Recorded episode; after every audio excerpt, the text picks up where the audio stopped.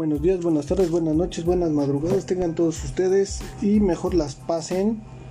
Eh, bienvenidos sean todos a un nuevo episodio del podcast del tío Bear. El día de hoy les traigo la continuación de el que habíamos hecho la semana pasada y también les traigo la continuación de lo de por qué chingados odiamos los lunes, ¿verdad? Bien, eh, tenemos aquí, nos habíamos quedado en que cambian los patrones de sueño, ¿no? Ahí nos habíamos quedado. Ahora vamos a ver la siguiente parte, a ver qué, a ver qué dice esto. Eh, ah, no es cierto, ya necesitamos socializar. Aquí dice, sí, de que nos debíamos de echar un cafecito con los compañeros en la chama, ¿no? Ese había sido. Bien, dice, eh, número 3. Representa un cambio drástico y súbito. Una encuesta realizada por Gallup reveló que no existen diferencias sustanciales en la calidad de trabajo ni en el nivel de estrés entre cualquier día de la semana. En otras palabras, no existe una razón objetiva por la que el lunes resulte peor que el miércoles o que cualquier otro día. La diferencia entonces está en la percepción del día en contraste con el descanso, la emoción y el placer del fin de semana, mientras que el viernes se percibe como un buen día porque uno ya está anticipando lo que traerá el fin de semana. El lunes representa el cruel regreso a la realidad luego del placentero fin de, fin de semana. Pues sí, sí es cierto. Todos nos ponemos tristes los domingos en la tarde porque sabemos que al siguiente día tenemos que ir a la escuela o tenemos que ir a chambear, ¿no? Bien, pasamos al siguiente punto, el número 4, que dice, te sientes más mal que cualquier otro día. Y con eso no nos referimos al aspecto emocional, sino al físico. Es frecuente que durante el fin de semana te desveles lo que puede repercutir en tu nivel energético de lunes y o abuses del alcohol, del tabaco, la comida o algunas otras sustancias que si bien te pueden ayudar a relajarte, socializar y divertirte, dejan una serie de secuelas físicas que son difíciles de remontar. Fatiga, falta de sueño, problemas estomacales, resaca o una percepción disminuida de uno mismo. Incluso en una encuesta llevada a cabo por la agencia PhD señaló que 46% de las mujeres americanas consideran que el lunes es el día que se sienten menos atractivas. Ah, chale. Bueno, y número 5, número 5, número 5 dice, tienes peor salud que el resto de la semana. Complementario a la idea anterior, no solo se siente mal, sino que en efecto están menos saludables que otros días. Por ejemplo, diversas asociaciones médicas han encontrado que el día de la semana en que uno pesa más y tiene mayor talla corporal debido a los excesos del fin de semana, que es el día en que la mayor parte de la gente registra la presión arterial más alta, y por si esto fuera poco, un estudio publicado en el American Journal of Preventive Medicine sostiene que el lunes es el día en que uno es más proclive a sufrir un ataque cardíaco. Charmander. Con todo esto, ¿aún tienes dudas de por qué odias los lunes? Bueno, pues ya saben mis queridos sobrinos, es posible que mueran de un pinche ataque al corazón un día lunes que cualquier otro día. Son mamadas. Bueno, vamos a este. Eso sí se yo muy, muy gandalla, ¿no? Muy manchado. Bueno, vamos a lo que nos truje, chencha. Que era la continuación de lo que estábamos realizando la semana pasada, ¿vale? Y nos quedamos en la película, en el número 7, El Padrino parte 2 del año 1974. Ok, ok. Bien, vámonos rapidito a la información. Eh, dice The Good Father Part 2, o sea, hace El Padrino Parte 2 en España, México y Uruguay, y El Padrino 2 en el resto de Hispanoamérica. Es una película estadounidense de drama criminal de 1974, producida y dirigida por Francis Ford Coppola, a partir del guion coescrito con Mario Puzo, protagonizada por Al Pacino, Robert Duvall, Diane Keaton, Robert De Niro, Talia Shire, Morgan King, John Cassell, Mariana Hill y Lee Strasberg en la segunda entrega de la trilogía del Padrino, parcialmente basada en la novela El Padrino de 1969 de Puzo.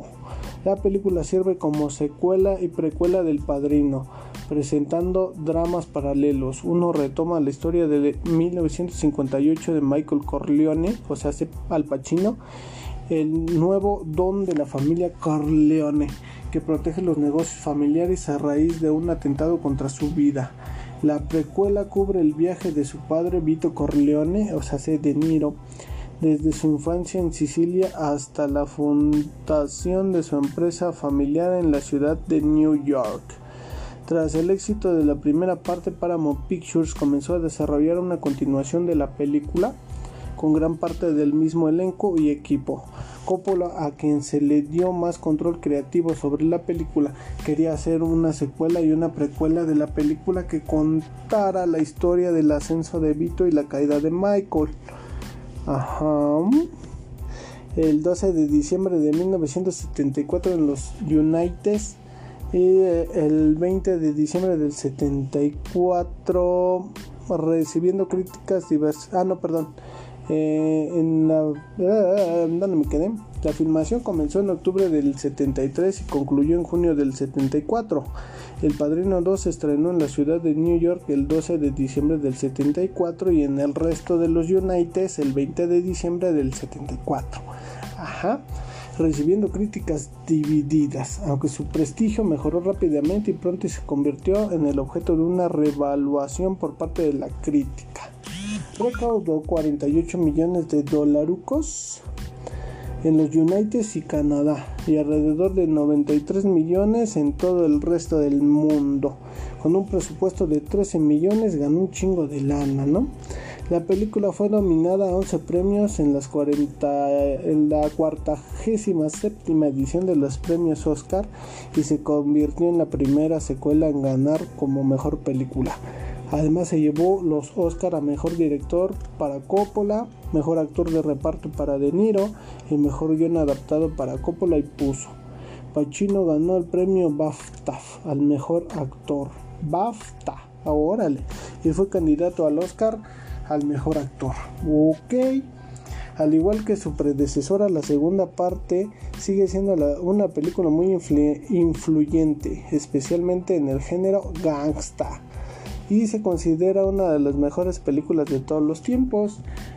En el 97 el American Film Institute le clasificó como la 32 segunda mejor película en la historia del cine americano, o sea, es estadounidense y retuvo esta posición por 10 años. Fue seleccionado para su conversión en el Registro Nacional del Cine de la Biblioteca de Congresos del Estudio en Estados Unidos en el 93, considerada cultural, histórica o estéticamente significativa. ¡Ay, cabrón! El Padrino 3, la última entrega de la trilogía, se estrenó en 1990. ¡Uy! Varios años después, ¿no? Sí, con razón Al Pacino ya estaba viejito. Bien, pues vamos al argumento. Vamos al argumento rapidito. El Padrino 2 presenta dos historias paralelas. Una de ellas involucra al jefe de la, de la mafia Michael Corleone desde el 58 hasta el 59. La otra es una serie de analepsis siguiendo a su padre Vito Corleone desde su infancia en Sicilia en 1901 hasta la fundación de la familia Corleone en Nueva York. En la localidad de Corleone, Sicilia, en 1901, el padre de Vito Andolini, nombre de nacimiento de Vito Corleone, Antonio y su hermano Paolo son asesinados por orden del jefe mafioso local Don Chichio. La madre de Vito va a ver a Chichio para rogarle que deje vivir al joven Vito. Cuando él se niega, alegando que el pequeño Vito crecerá, será hombre y lo vendrá a matar, vengando la muerte de su padre y su hermano, ella lo amenaza con un cuchillo en la garganta, sacrificándose para permitir escapar a Vito mientras hombres armados de Chichio la matan de un escopetazo. Con la ayuda de algunos habitantes del pueblo, Vito viaja en barco a New York. Al llegar iba a ser registrado como Vito Andolini, pero un oficial le registró como Vito Corleone por su lugar de origen y le ponen en cuarentena por la viruela. En el 58 Michael Corleone está lidiando con varios negocios y problemas familiares en su casa en el lago Tahoe, Nevada. Durante una fiesta celebrando la primera comunión de su hijo Anthony, Michael tiene una reunión con el senador de Nevada, Pat Gary, Pat Gary quien desprecia a los Corleone. Gary es consciente de que Michael quiere ganarse el control de otro casino en Las Vegas y demanda un alto precio y un soborno por una nueva licencia de juego mientras insulta a los Corleone y a los italianos en general. Michael da fríamente su contraoferta, o sea, hace nada.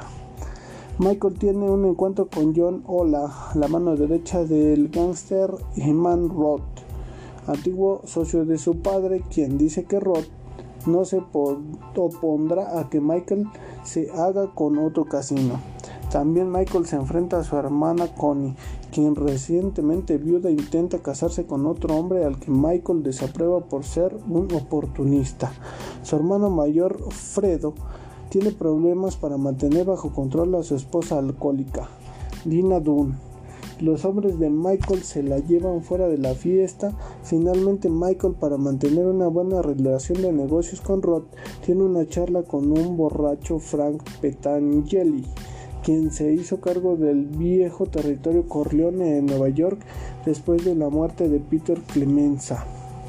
Se niega a permitir que Petangeli mate a los hermanos Rosato quienes respaldan eh, son respaldados por Roth. Se quieren entrometer y apoderarse del territorio de Pentageli. Después de esa noche se produce un intento de asesinato contra Michael, disparando balazos a su domicilio donde él se encontraba con su esposa Kay y sus hijos. Michael le cuenta al consigliere de la familia Tom Hagen que el golpe fue hecho con la ayuda de alguien cercano a la familia. Michael insiste en que debe irse y confiar en Hagen, a quien Michael había excluido de las negociaciones con Roth y Pentageli para que proteja a su familia. Como Michael supuso, los asesinos son encontrados muertos.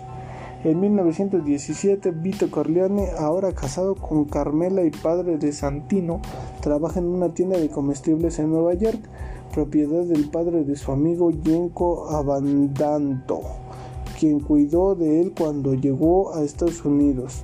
El vecindario es controlado por la mano negra, liderada supuestamente por Don Fanucci, quien extorsiona a los comerciantes para protección, pero en realidad cobrándoles dinero a cambio de no hacerles daño, al famoso derecho de piso.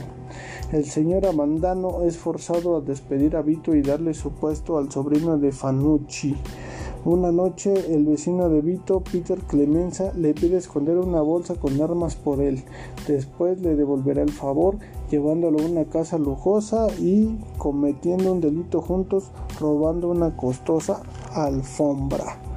Michael se encuentra con Rod en su hogar en Miami y le dice que cree que Pentangeli fue el responsable del intento de asesinato en su contra. Yendo a la casa de Petangeli, Michael le dice que en realidad Rod fue el responsable y que quiere hacer un trato con él, pero necesita que Petangeli coopere con los hermanos Rosato para que Rod baje la guardia. Cuando Pentageli va a ver a los Rosato, sus hombres intentan matarlo diciendo que fueron enviados por Michael. Sin embargo, son interrumpidos por un policía se desata un tiroteo afuera del restaurante donde se iba a llevar a cabo el trato entre los hombres de Rosato y la policía, durante el cual Willy Chichi, quien iba a proteger a Pentayeli, es herido y posteriormente arrestado, mientras que los hombres de Rosato escapan del lugar. En otra parte, Tom, uno de los burdeles, eh, en otra parte, Tom visita uno de los burdeles, propiedad de los Corleone, donde Yari es encontrado en una habitación con una prostituta muerta. Yari argumenta que no recuerda lo que pasó y Hagen dice que cubrirá la muerte con una muestra de la amistad entre los Corleone y el senador. Mientras tanto, Michael se encuentra con Rod en La Habana, Cuba, al mismo tiempo que el presidente Fulgencio Batista solicita inversiones norteamericanas y las guerrillas están tratando de derrocarlo. Rod celebra su cumpleaños con empresarios amigos. Michael le revela que duda en realidad una inversión, perdón, que duda en realizar una inversión después de que son testigos de que un rebelde asesina a varios policías con una bomba. Convenciéndole de que Fidel Castro es capaz de derrocar al gobierno, Rod solicita a Michael de manera privada su inversión nuevamente. Fredo llega a La Habana trayendo consigo el dinero que le prometió Rod. A Michael le confiesa que Rod trató de asesinarlo y que planea intentarlo de nuevo.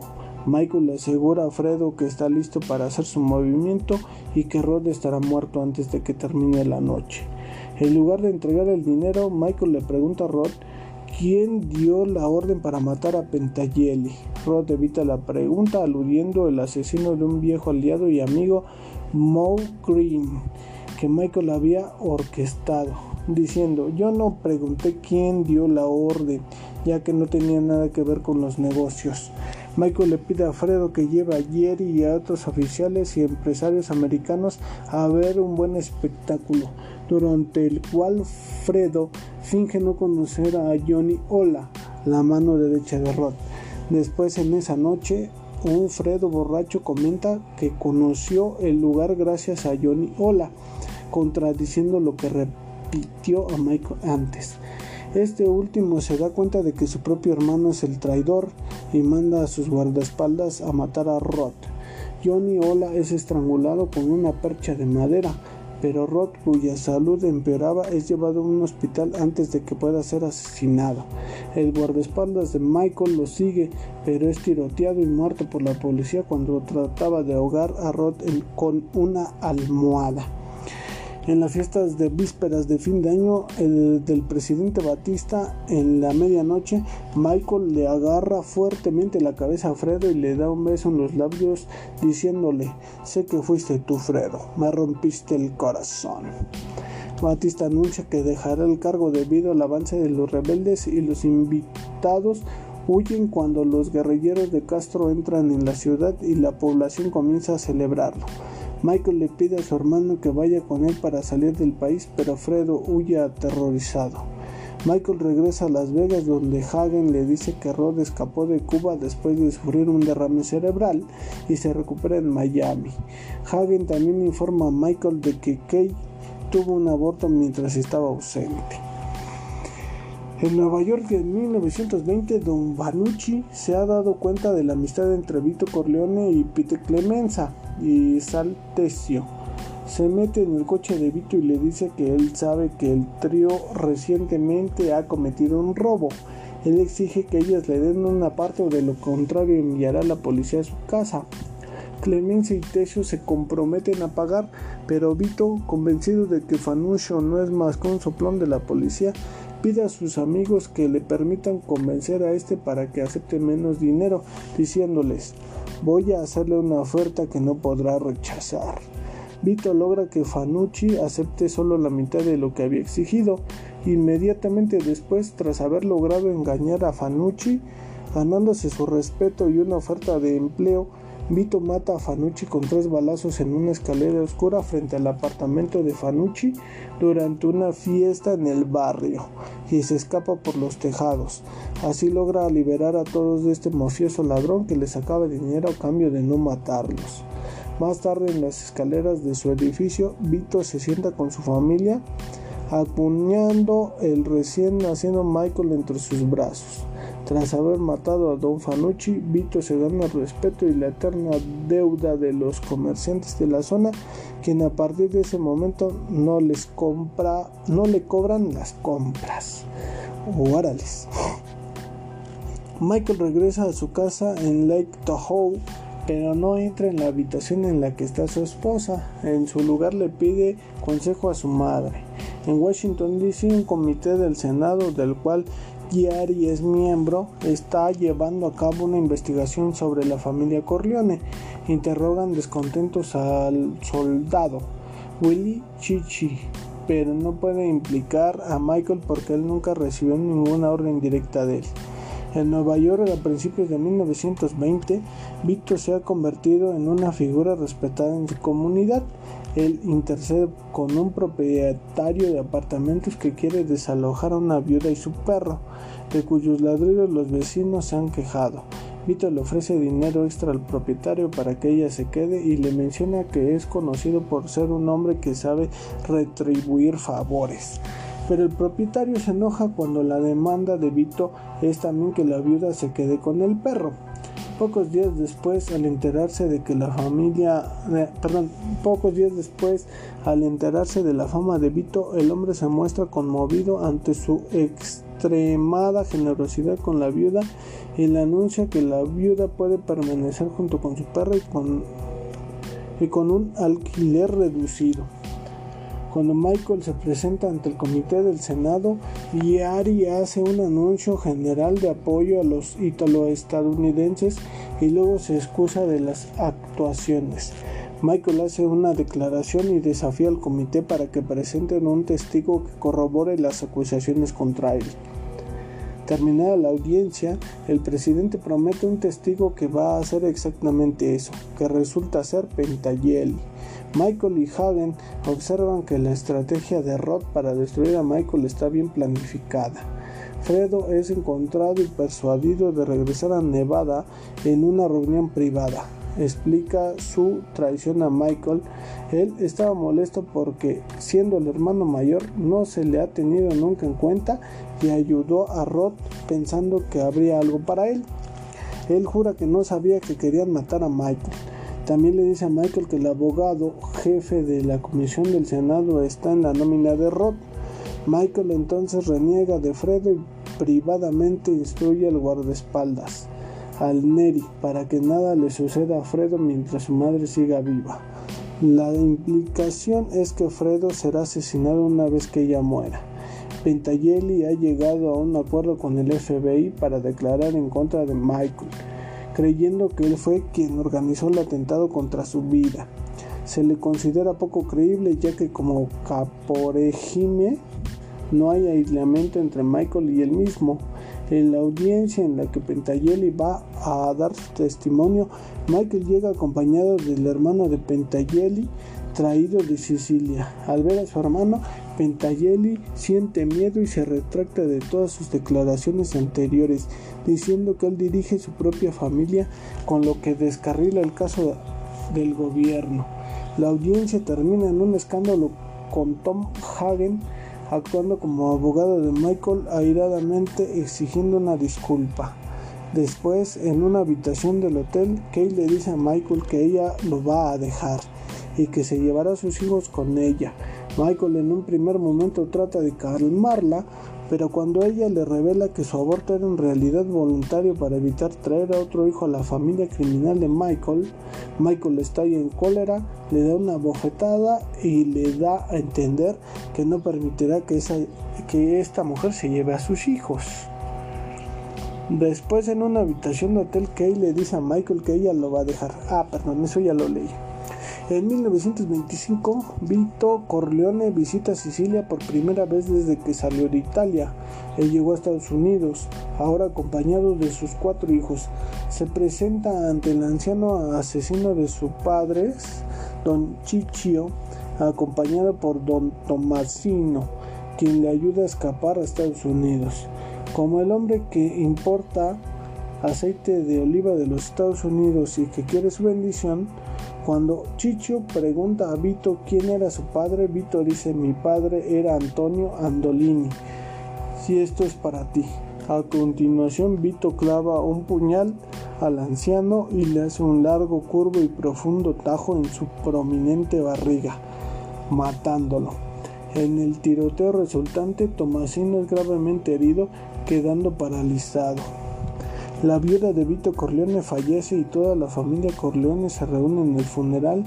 Michael sigue rechazando a Fredo, pero cede cuando Connie le implora para que perdone a su hermano. Michael y Fredo se abrazan, pero cuando lo hacen, Michael intercambia miradas con Al Neri, dándole a entender que ya puede matarlo. También utiliza a su hijo para ese propósito. Michael, Hagen, Neri y Rocco Lampone discuten qué hacer con Rod, quien sin éxito ha estado en busca de asilo en varios países y se le negó incluso la entrada a Israel como judío. Michael rechaza el consejo de Hagen de que la posición de la familia Corleone es segura y que el asesinato de Rod y de los hermanos Rosato es un riesgo innecesario. Más tarde, Hagen visita a Pentayeli en la base militar. Pentayeli, aficionado a la historia, discute con Hagen sobre cómo las familias se organizaron como las legiones romanas. Hagen le sugiere que si él se suicidará como lo hacían los romanos tras un complot fallido contra el emperador, su familia sería perdonada y hasta procurada en su ausencia.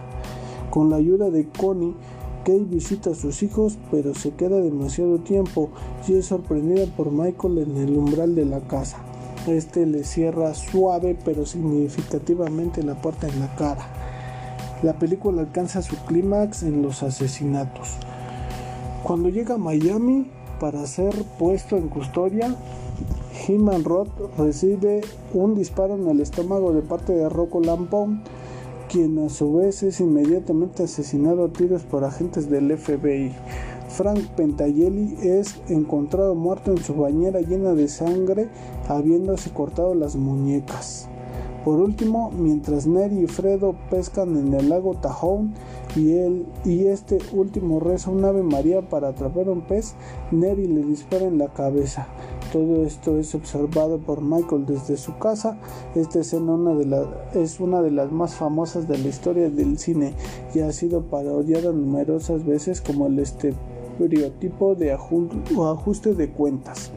Las tres últimas escenas que tienen lugar son las siguientes. En una escena retrospectiva en diciembre del 41, la familia Corleone está, preparada una, está preparando una fiesta sorpresa por el cumpleaños de Vito.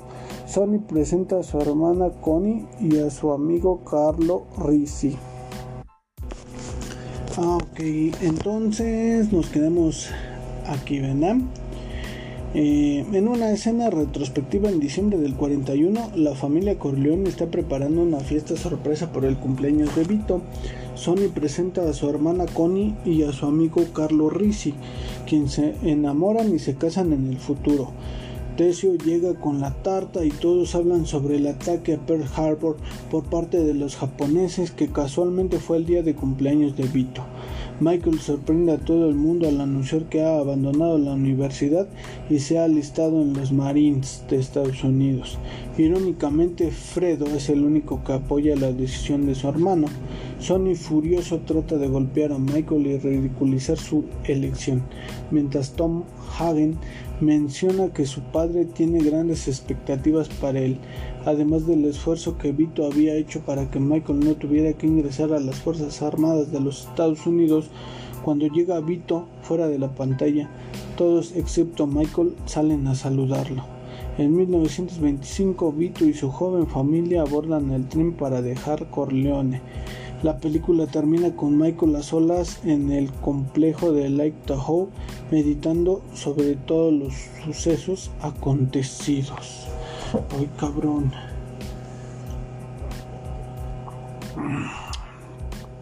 No puse. Como ven, esta peli está bien chingona, ¿va? A ver, ¿y aquí dónde está? Bueno, aquí salen todo, todos el reparto, ¿no? Ah, pero yo me quedé con la duda de dónde sale Robert De Niro. ¿Quién es Robert De Niro? Según aquí, Al Pacino es Michael Corleone, ¿no? Mm, ah, sí, Robert De Niro es Vito Corleone. Ah, neta. Pero chavo, ¿no? Vito Corleone, chavo. A ver si aparece aquí su foto. Ah, Simón. Sí, mira, Robert De Niro, actor que representó a Don Vito en El Padrino. Ah, de acuerdo. Excelente, excelente. Bien. ¿A qué hora son? Ah, Charmander. Ya es tarde para irme a chambear mis queridos sobrinos. Bueno, pues yo creo que hasta aquí le vamos a parar esta emisión y posteriormente continuaremos con las siguientes.